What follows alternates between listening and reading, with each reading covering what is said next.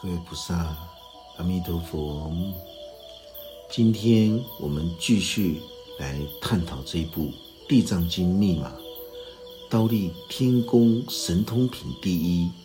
我们今天进入到第十六集，大家一定要清楚明白，当法师在宣扬这一部《地藏经》密码的时候，大家有没有想过？在过去久远节前的年代，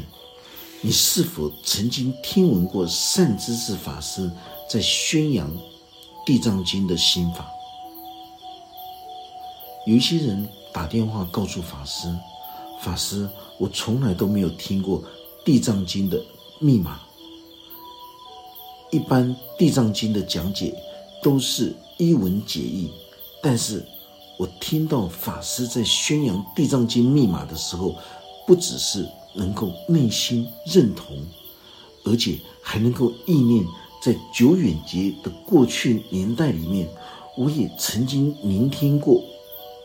要不然我怎么会感觉到听法师在宣扬《地藏经》密码的时候，我的内心是一种震撼、跟相应还有熟悉的一种状态？最重要的是。当我在聆听数位广播电台《地藏经》密码的时候，我感觉好像是累生累劫的生命旅途之中，我曾经听闻过这种无上甚深微妙的心法，大家都会有那种心心相印的一种现象产生。大家一定要记得。所有善恶不同的心念，全部都汇集到刀立天宫心轮的部位，这就是代表着善哦向善跟作恶的这种转类点，就在这个心轮的地方。因为他们认同释迦佛陀现在所要说的这种地藏微妙心法，就是孝道大愿的。这种心法，它能够让所有邪恶的人与善良的人，甚至于是天龙鬼神、大鬼王、非人这些缺乏灵性的人，全部都汇聚集合。这些大鬼王，他不一定外表他是恶行恶状的。最主要就是他的心灵充满着邪恶。所有世间的工画师将菩萨画得非常的庄严曼妙，却是将这些大鬼王画成那种呲牙咧嘴，甚至于咬着人的头手背，来代表着这些大鬼王作恶多端的行为。其实这是不对的。因为世间人喜欢看表象来做人处事，所以才会将所有的菩萨画得非常的庄严，代表着美丽的菩萨；而将鬼王画得非常的丑陋，代表这就是邪恶。这就是世间人表面的看法，这是绝对不正确的。有很多人长得美，但是心非常丑陋。有很多人长得非常不 OK，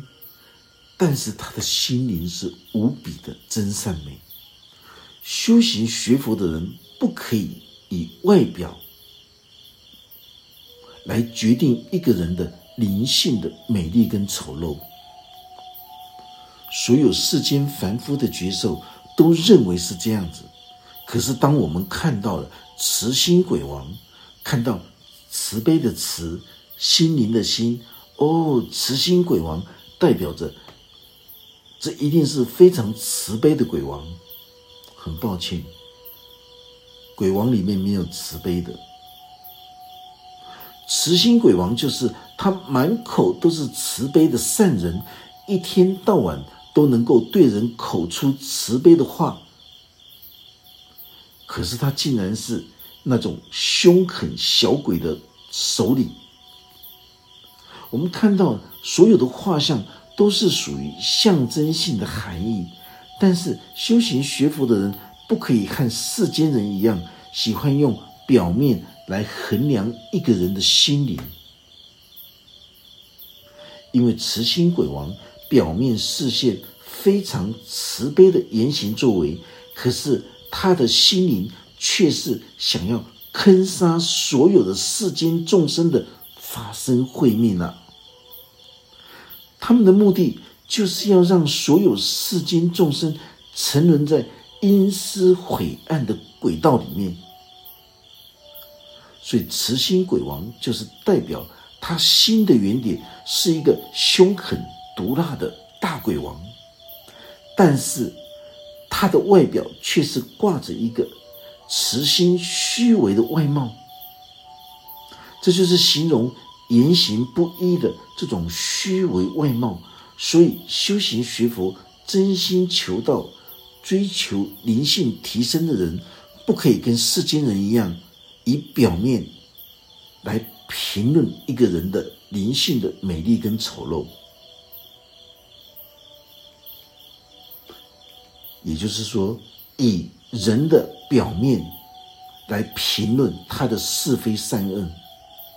所以慈心鬼王就是代表满口的慈悲，满脸显现出来的慈悲，但是他利用表面的这种慈悲的言行作为，来行持破坏佛法，破坏世间众生。背道而驰的这种恶毒的心性，我们接着继续看到福利大鬼王。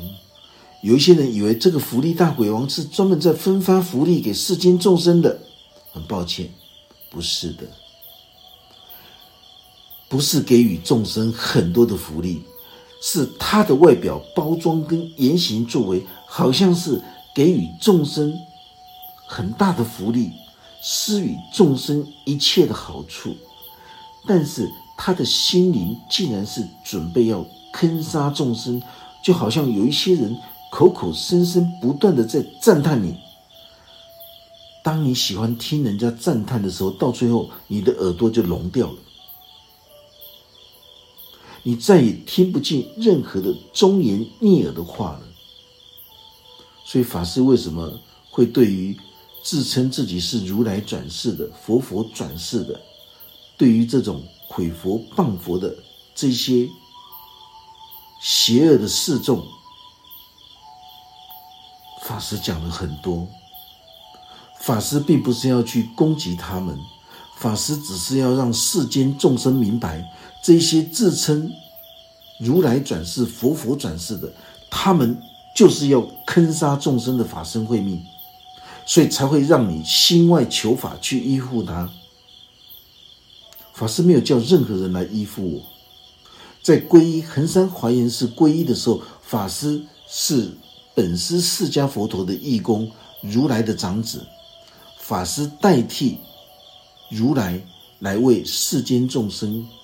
举办这种皈依，不是皈依我圣净法师，而是皈依三宝。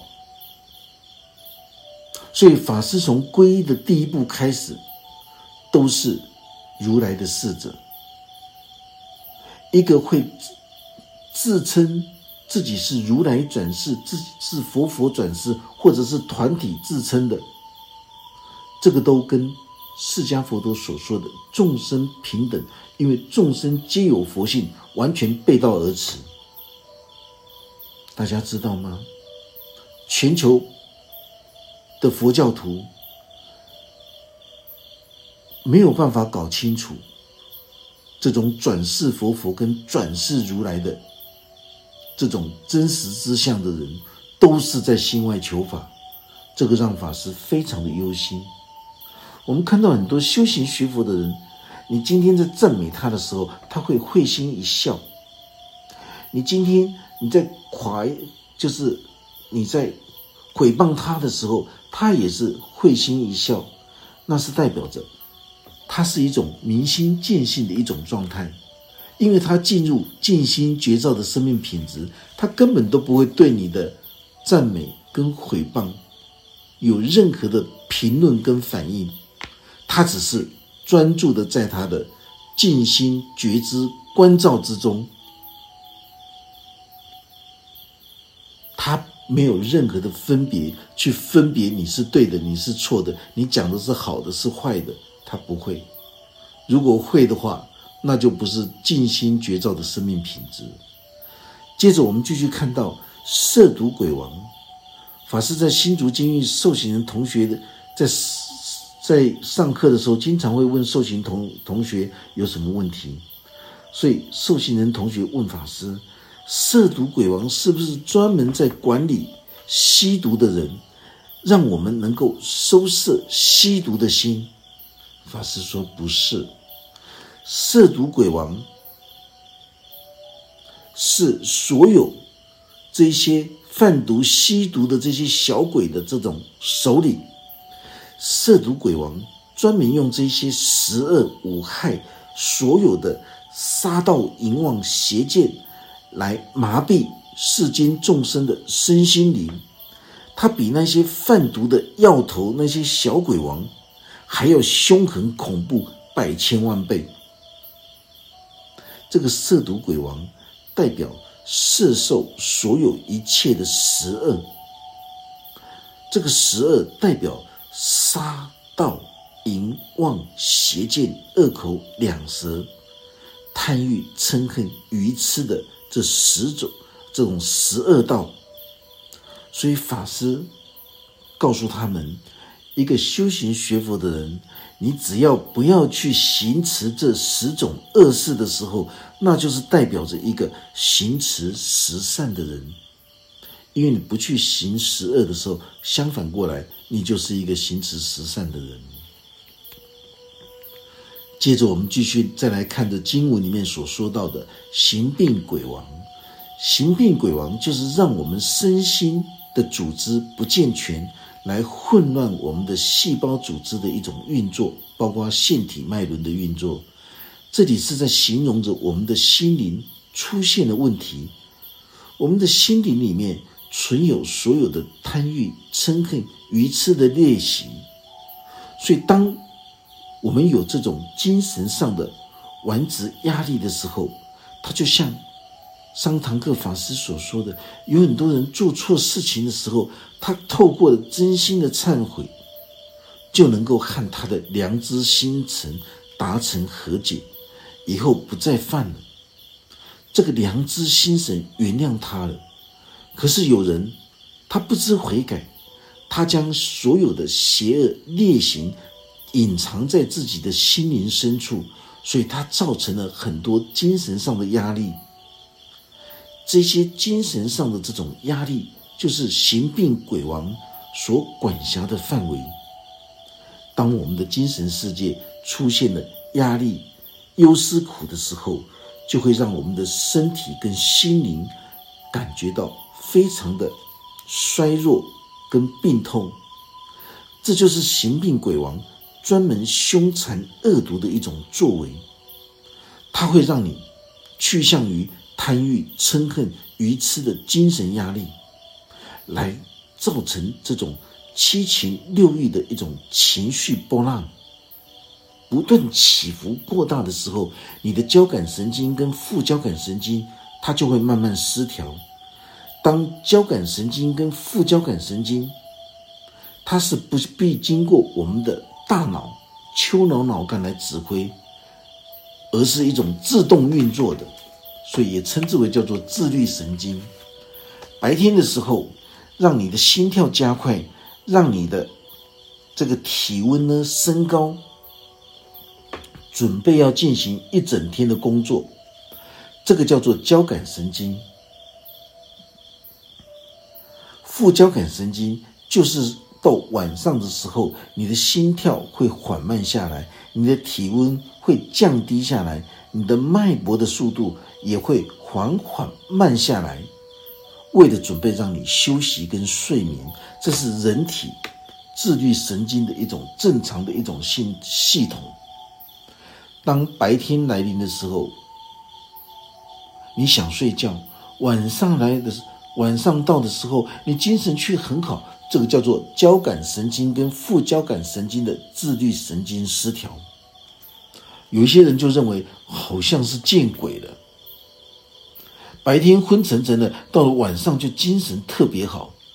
自律神经失调的时候，会造成全身的头痛、偏头痛，还有高低血压、耳鸣、心悸，可以说是从头到脚的一种疾病。有很多人自律神经失调的时候，他会出现头痛，医生他就会开头痛的药给你；有一些人脚痛，医生就会开脚痛的给你；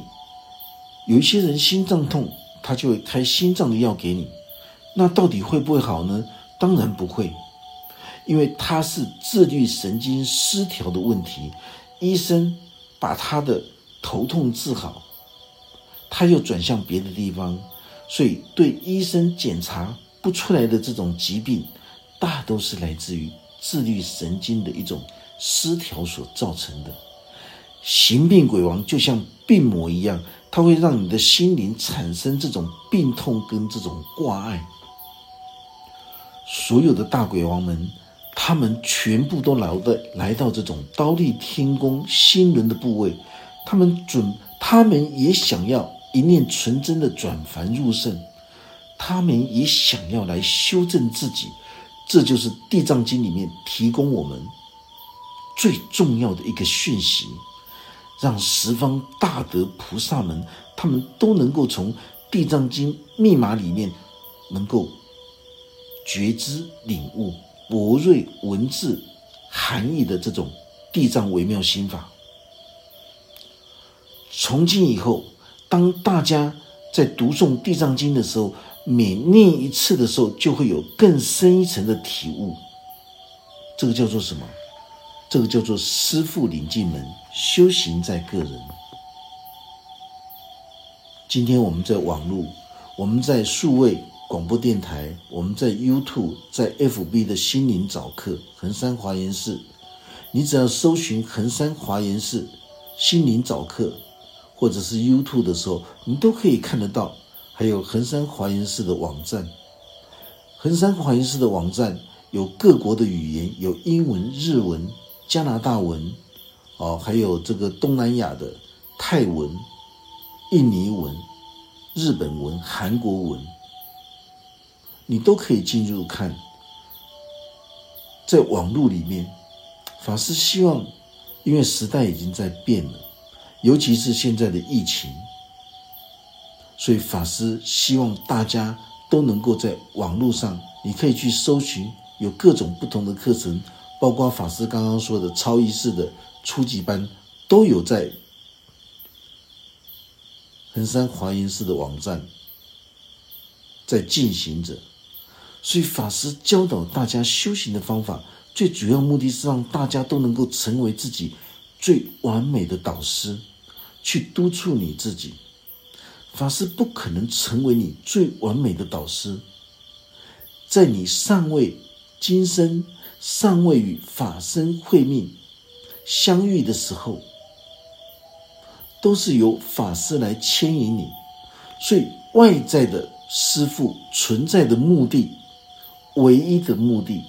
就是引导学生去见到自己内在的无上之师，也就是法身会命。外在的指导老师。指导师傅，如果会让你背道而驰的去见到你内在的无上之师，去见到你的法身会面的时候，这个叫做邪恶的示众。大家听到这句话，他就应就应该明充分的明白了，什么叫做邪恶的示众？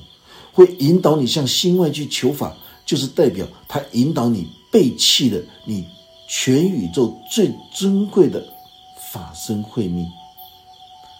法师再强调一句：全宇宙最伟大的一尊佛、一尊神，就是你内心的法身慧命的觉醒。不要怀疑，法师只能够将自己所印证的佛法真理智慧，来引导大家，透过慈悲喜舍的实践力行，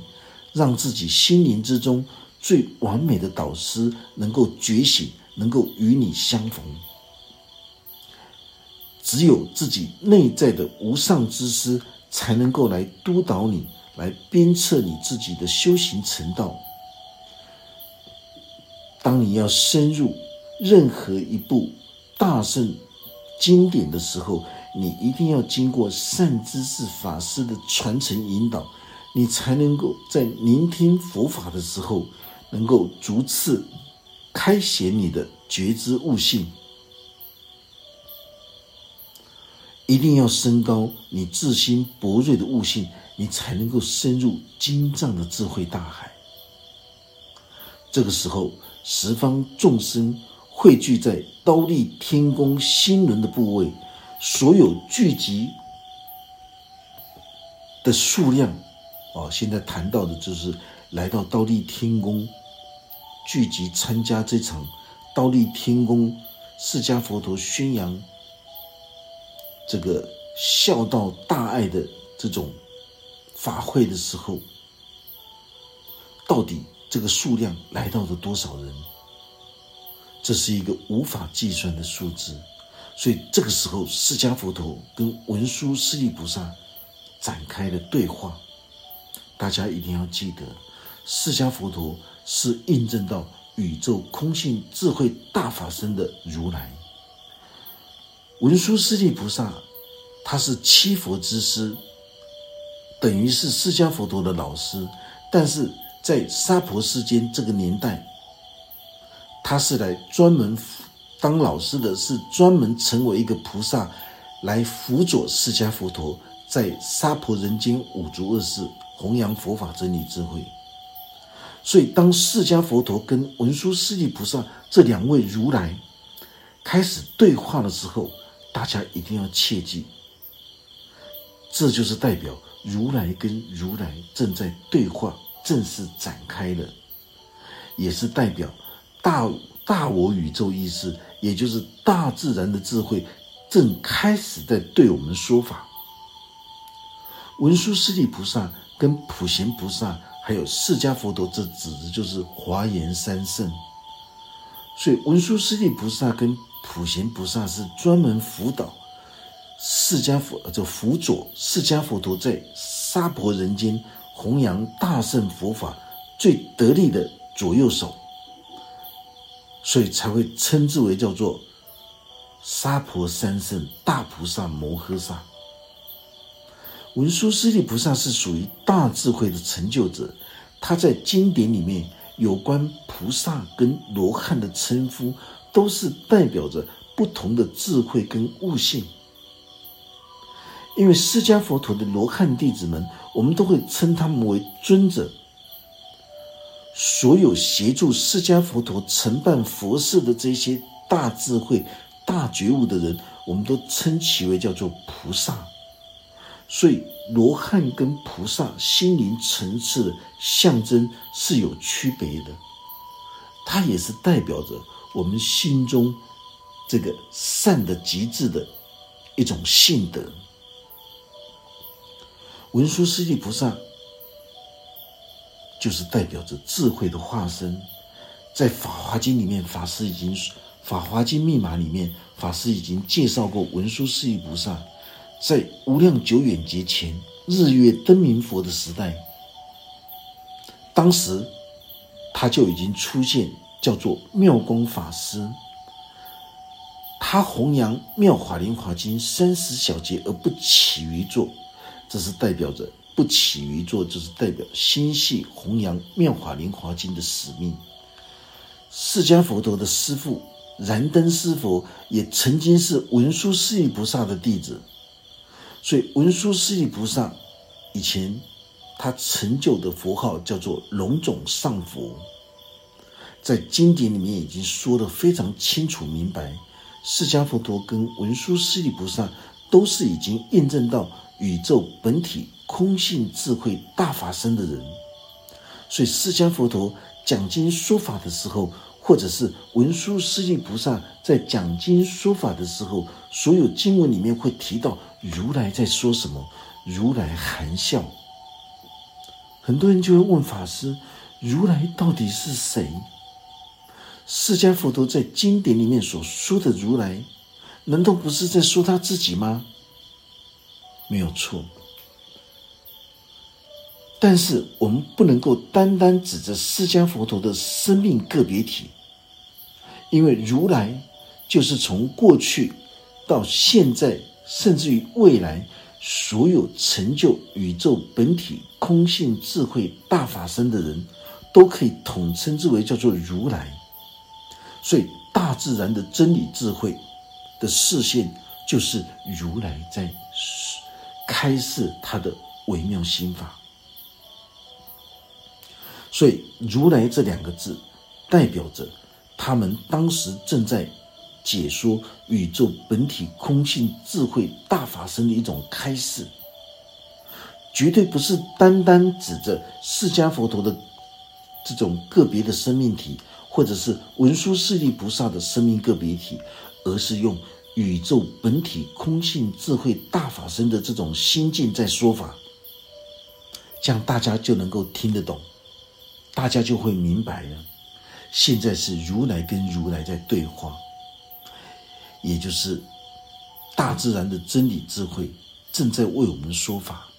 释迦佛陀在经典里面，他不会称自己就是如来，他会说如来说什么，这是代表着当时释迦佛陀的心境跟十方如来的心境已经升华到无上正等正觉同等齐。已经到达宇宙空性智慧大法身的层次，就像这一部《地藏经》密码，法师从第一堂课讲到这里的时候，大家就会觉知领悟。这个时候，释迦佛陀所提出来的意境，已经扩展到从小我个体，已经扩展到整个宇宙本体空性智慧的大法身的这种心态上面，就好像释迦佛陀在刀地天宫。为先王母亲摩耶夫人说法，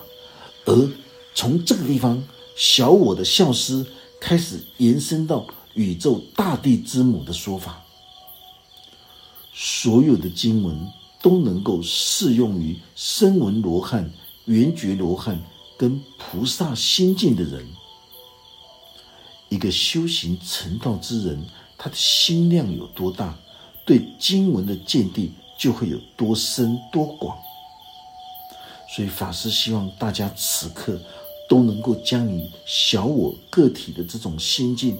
慢慢的在这个时候同步一起升华上来，静心来聆听这两位已经印证到宇宙本体空性智慧大法身如来跟如来的对话。也就是成就者的一种对话，也代表大自然的智慧正在说法。因为佛与佛正在对话的时候，完全不离开我们当下一心十法界最高的智慧。释迦佛陀跟文殊师利菩萨正在讨论着，所有汇聚来刀立天宫的十方众生，到底数量有多少？大家在静心聆听的时候，你就会越听越明白。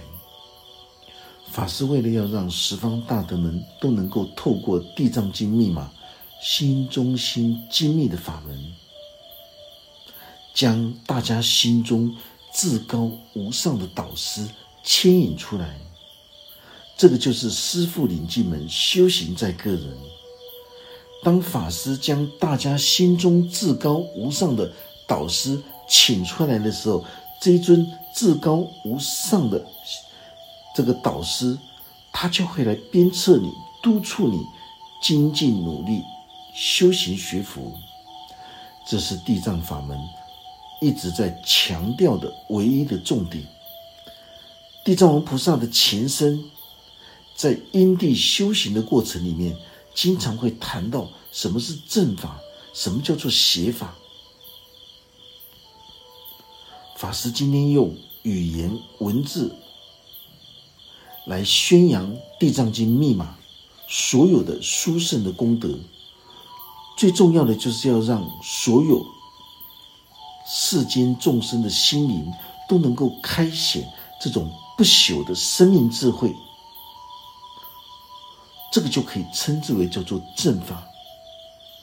如果法师今天只会教大家趋吉避凶，念佛等的往生去西方极乐世界，或者是追求物质世界的所有的诸天的得失，而且还向心外去信仰佛法僧的时候，